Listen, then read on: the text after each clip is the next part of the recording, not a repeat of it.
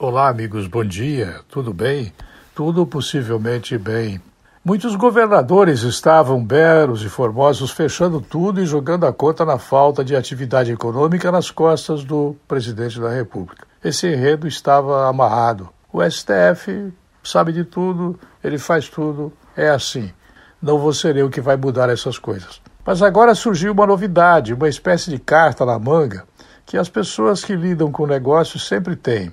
Dória, lá em São Paulo, ignorava todo o histórico e talvez nem saiba que a CLT do Brasil, Consolidação das Leis do Trabalho, do tempo de Getúlio Vargas ainda, mas atualizada em alguma coisa, diz precisamente no seu artigo 486 o seguinte: aspas, no caso de paralisação temporária ou definitiva do trabalho motivada por ato de autoridade municipal, estadual ou federal, ou pela promulgação de lei ou resolução que impossibilite a continuação da atividade, prevalecerá o pagamento da indenização que ficará a cargo do governo responsável, seja ele municipal, estadual ou federal. Bolsonaro no dizer de alguém que está na hora e na vez da crítica em relação ao assunto, tinha essa carta na manga faz tempo. Parece que foi uma jogada interessante. Agora, os governadores terão que pagar a indenização do profissional que for afastado do trabalho por conta da decretação de lockdown. Você acredita nesta realidade ou esta é também uma notícia falsa?